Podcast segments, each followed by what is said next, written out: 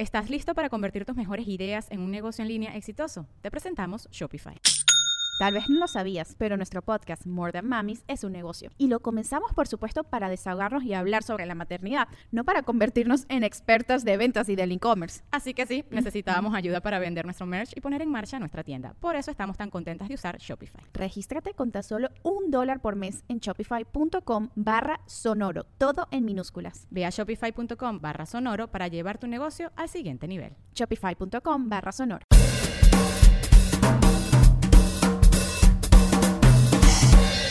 Si estás escuchando o viendo este clip es porque no estás suscrito a mi Patreon. Si quieres disfrutar de este episodio completo, suscríbete en patreon.com slash bla bla bla podcast. Pero mientras tanto, disfruta de este fragmento. Yo pensaba que casa por cárcel era como, como una especie de beneficio de los ricos, literal. No, pero ese, ese es por, ¿cómo se llama? Por, Por- ese tiene un por término, algo. eh, sí, es un término de que sé, que te dan como carcelita. Pero puede ser por Carcelita.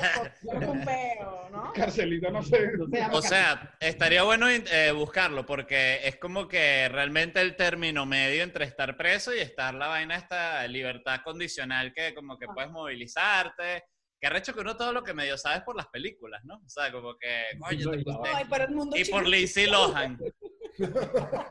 que, está, que a mí me quedó marcado que el mundo chirino la mandaron por su casa y tenía un policía afuera. Y yo dije, ah, esto es casa por cárcel. Ah, yo no sabía eso. Yo pensaba Sí. que... De hecho, Y pensaba que el mundo chirino nunca había estado preso. no, no, sí, sí, él estuvo sí preso, estuvo, estuvo preso, claro. Pero en su Pero casa. él, él, En la cárcel, él, Casa. él qué fue, qué era lo que hacía él? ¿Él Él, psiquiatra? él, viola- él violaba mujeres Ah, drogadas. Ah, la- se lanzaba la Bill Cosby. ¿Cuál era su propuesta? Era esa. Pero te ponen grilletes siempre en casa por cárcel. No, pero te ponen un guardia afuera que no te deja salir.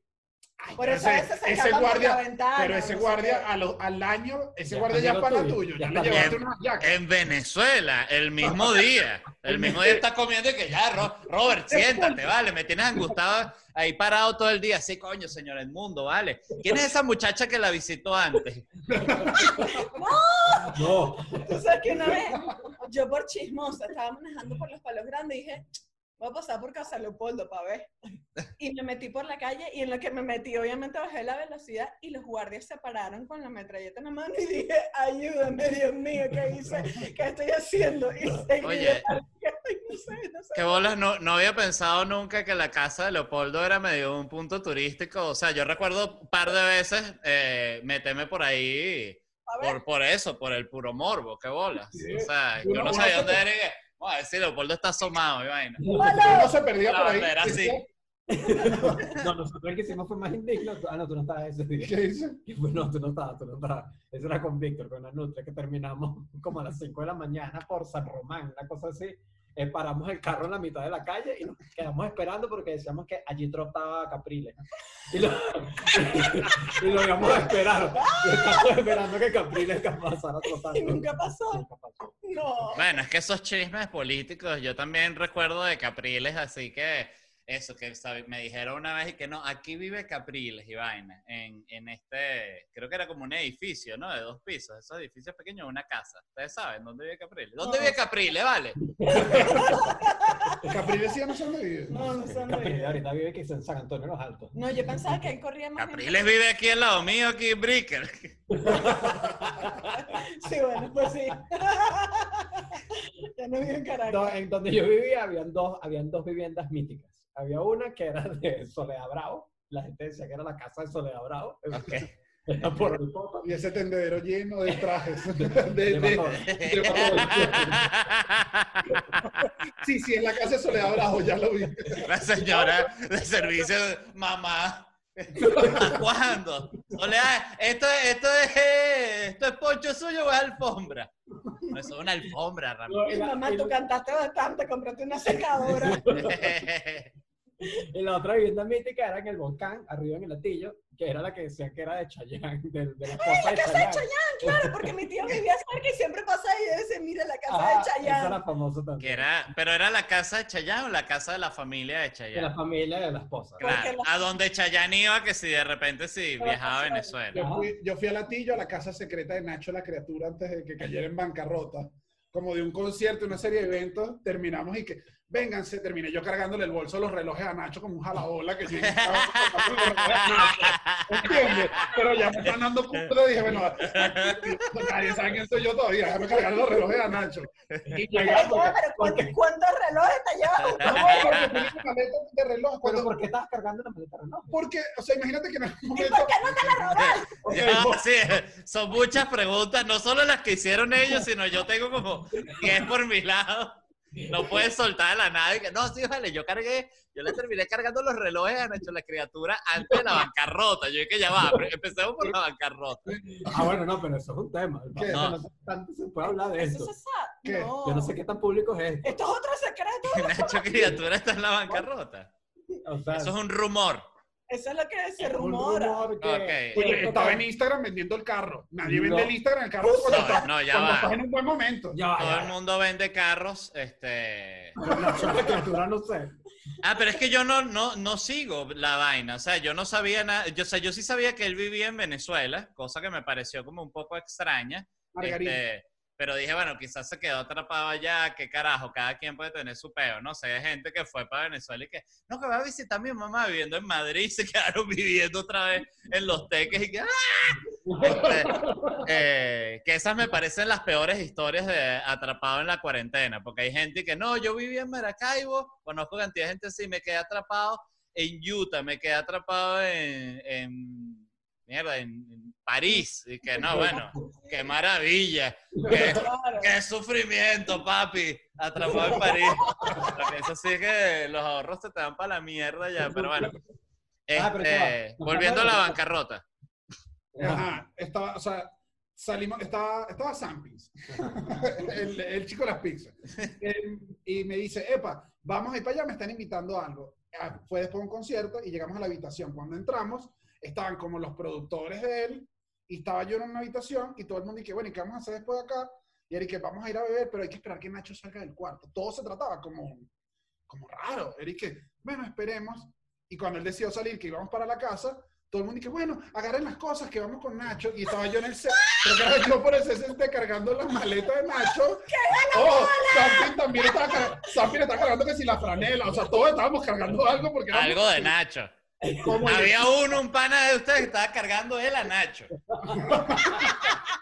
era, era, era una locura y llegamos como a la casa, a una casa secreta que era solamente, Y era, y era bonita.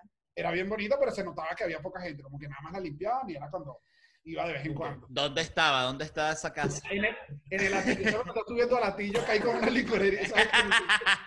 Demasiado el totillo, Nacho. Esto es por Oripoto, ajá, por Oripoto. Por ahí, una de esas calles para abajo, que yo nada más andaba en mi carro. Mira, toda la gente, toda la gente que, que escucha el podcast que no es de, que no conoce Caracas están asqueados en este momento. Y, Ay, sí, el, el, el ladillo y el otro, el- la, la otra vaina, la que dijo Chucho, la otra zona, gran verga. Porque no te vienes para aquí, para el burbujal. En, Te voy a eh, hacer ya como un artista. Yo no- ¿Tú quieres reloj para que yo te cargue? ¿Para que yo vaya para allá? No, pero había, bueno, no era artista, pero el- habían rumores igual de beisbolistas que se metían con, que tenían sus casas y sus cosas en barrio igual. Mira, Ah, claro. El Kid Rodríguez supuestamente había un cuento famoso de que tenía un culito en Ruiz Pineda que no le paraba bola siendo el Kid.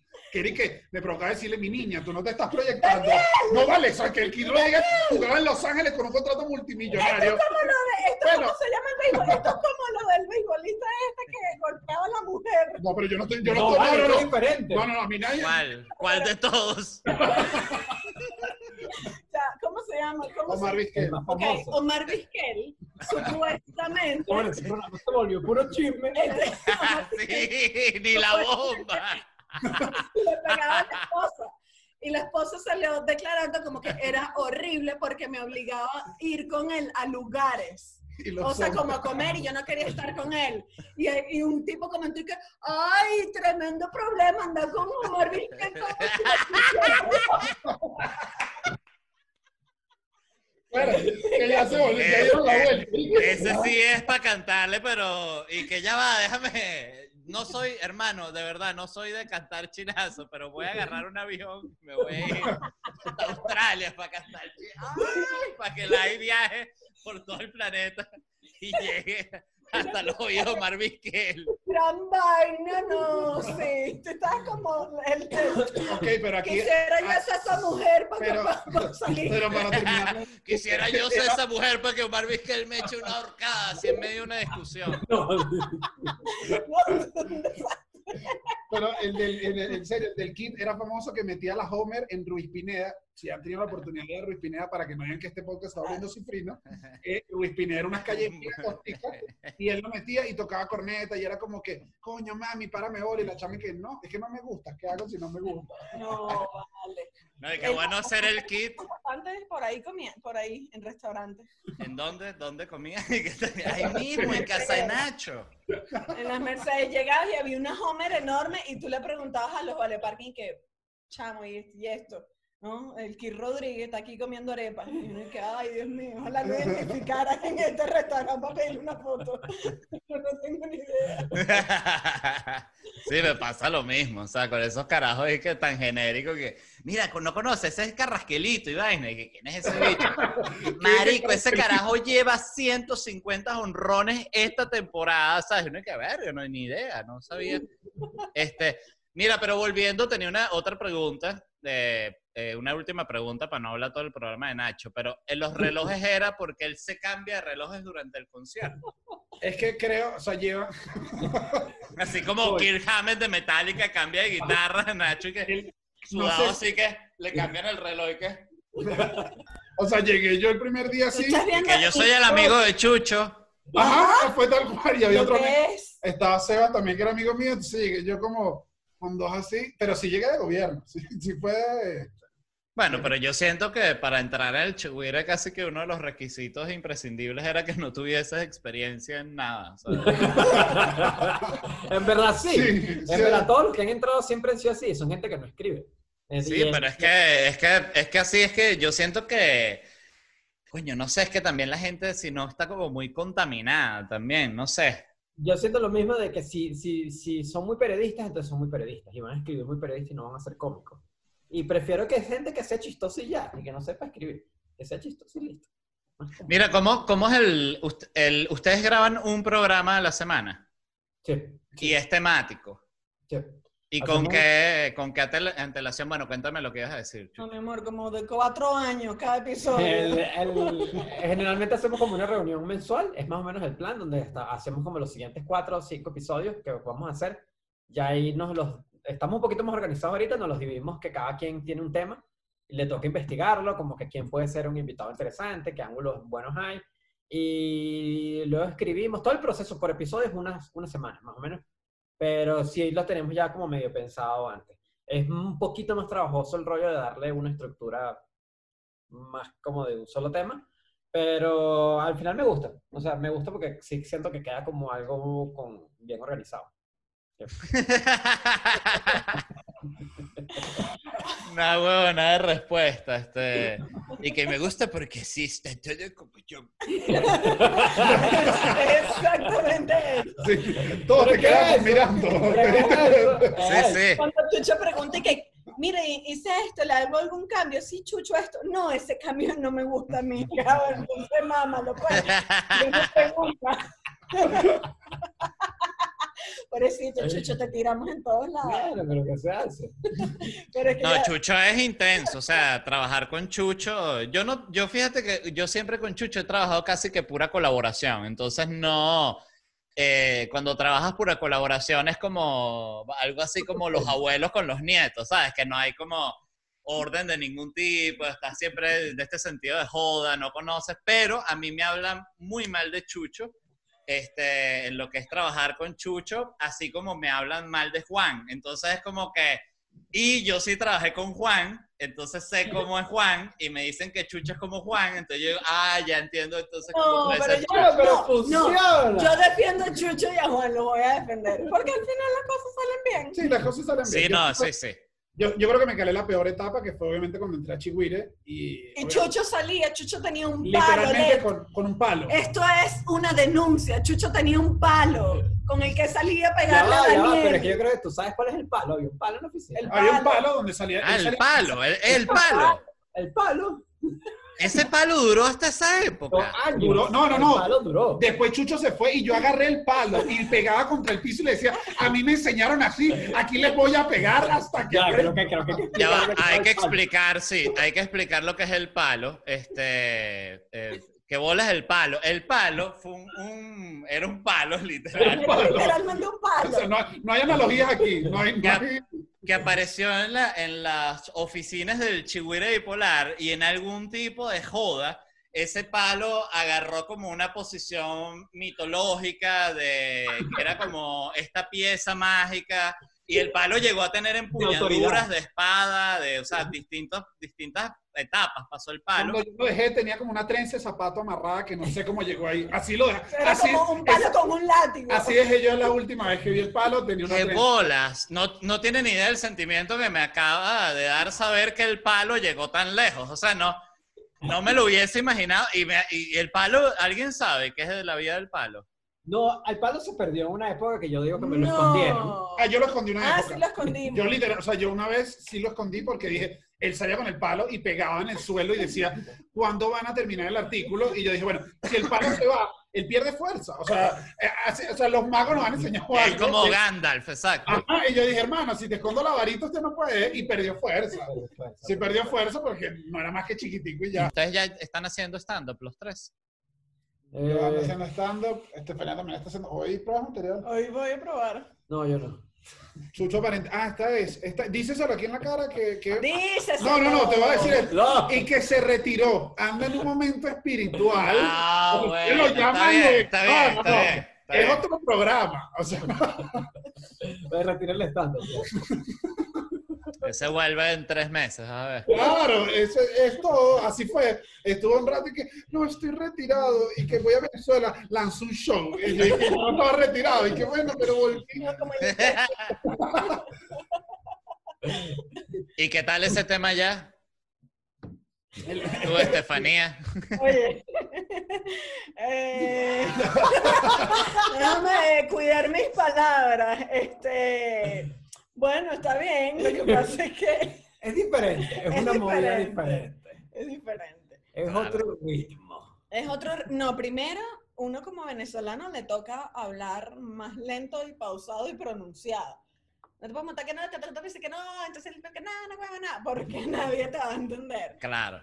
Después está como que bueno. Ese primer día es duro, que es la cara que no, que no, es, que No. no es que no le gustaste y que Es que no te Ay, entiendo. es que cinco no te minutos. entendieron. Cinco minutos que no, nada, o sea, nada. O sea, Entonces- a, mí, a mí no me entendían ni una palabra. No, yo mi- me bajaba y que, Mi primera noche ¿cómo yo te me fue? Bajé, que creo que no me fue, ¿sabes? Fue la gente, otro, yo literalmente, bla, bla. mi bla, primera- bla. y que debe hablar algún tipo de como esta vaina que hablan, ¿no? En, en los filipinos, toda esa gente que habla como, tienen como unas vainas ahí de español, ¿sabes? Que- Y, y la primera noche yo me bajé y dije, wow, no, lo que, bueno, ¿qué tal si me dedico al mundo del marketing? Porque fue horrible. Y ya después como que me he ido agarrando el ritmo. Igual es raro porque si te toca cambiar palabras y ya, o sea, si quieres, si le vas a hablar a... No, y el ritmo yo sí siento que es diferente. No, el ritmo El- yo hablo tan lento que entonces creo que doy la vuelta y ya dicen, pero ella, ¿qué tiene? ¿Pero qué? Sí, estás como AMLO. A mí, a mí- ajá, pero a mí me pasa que con el ritmo, creo que hay una diferencia característica y era que si en Venezuela tú te lanzabas chiste como bien escrito, sin ninguna palabra de más, o sea, un buen chiste escrito, te lo lanzabas en Venezuela, no funcionaba porque tenías que meterle esta carga de, bueno, vamos a teatrobar, a domar a la gente y es como, Claro. te lo lanzabas con un remate y ahí mismo mirabas. Eso lo, aquí puedes no hacerlo. De hecho, si le preguntas a la gente, la gente ni te contesta. Es como que, ¿y tú qué trabajas? Y la gente que... Y tú que no, pero ¿qué trabajas? No tienes que contestarme algo porque te estoy hablando y tengo un micrófono y te estoy mirando. Eso no pasa, pero sí funcionan estos chistes que son... Sí. Pero a ti- por a ti ejemplo, te va bien aquí. Claro, porque ya Súper. aprendí a hablar mexicano. aquí, el- aquí, por ejemplo, a mí me gustaba, a mí me gustan los one-liners. Me gustaban los one-liners. Viste, ya empezó, ya volvió. Ah. Ya empezó a hacer que un show aquí, solo. El- eh, los one-liners, el que son los chistes cortos de una sola línea, o sea, chistes cortitos, en Venezuela no gustaban. O sea, a mí me gustaba Ah, hacerlo, sí. pero en Venezuela no gustaba. Yo, yo lo intenté, hubo una época que medio logré que, que, que a la gente le gustara. ¿Te acuerdas del último one-liner de mi gorda bella en un show en Valencia? No. Fuimos a presentarnos Chucho ah, y yo. sí, sí. Me tocó abrir me- eran como dos mesas y una era de Eso fue maracuchos. Teatro Bar, Teatro Bar de Valencia. Teatro Bar de Valencia, dos mesas y una era de maracuchos. Que es como que no, no me da risa nada que no sea maracucho. Me monto yo, sufrí de una manera tétrica, que es como que, bueno, estás empezando, esto fue lástima. Me bajo, le toca a Chucho, se lanza todo el show en silencio absoluto. Fue silencio, fue silencio. Y dice, vengo con unos one-liners. No. Que yo, y que fino decir one-liner, unos maracuchos. Yo, y que vamos a ver. Se lanza todos y lanza el último, que yo sabía cuál era el último. Termina el chiste y un maracucho y que, coño, este sí me dio risa. Chucho, buenas noches, muchas gracias. Se bajó y el maracucho de ver quedó como, ah, ya, o sea, cuando empezó a ponerse bueno, te lo juro, fue el último, chico, el último. Fue el último. En cambio, aquí en México les gusta Aquí full. los aman. Les gustan mucho los one-liners, porque aquí les gustan los chistes como escritos. Como que, sí, sí. no es como un cuento, sino que es escrito. Sí, y sí. nada, Sí, en Venezuela, en Venezuela creo que nos gustan más los cuentos, o sea, tienes que aderezarle con una actitud que, que aquí puedes no tener Igual yo- tranquilamente. Igual a mí me pasa que yo todavía so- soy muy nueva. O sea, yo me estoy presentando aquí seguido ahorita. Bueno, fino. Y, bueno, hay noche dura, pues. Qué bueno, se, se sintió como que ella venía de otro pedo que lo que pasa es que es arrecho, pana.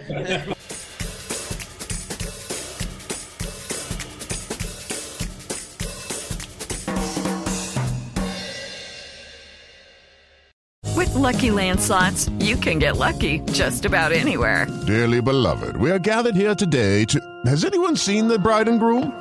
Sorry, sorry, we're here. We were getting lucky in the limo and we lost track of time. No, Lucky Land Casino, with cash prizes that add up quicker than a guest registry. In that case, I pronounce you lucky. Play for free at LuckyLandSlots.com. Daily bonuses are waiting. No purchase necessary. Void where prohibited by law. 18 plus. Terms and conditions apply. See website for details.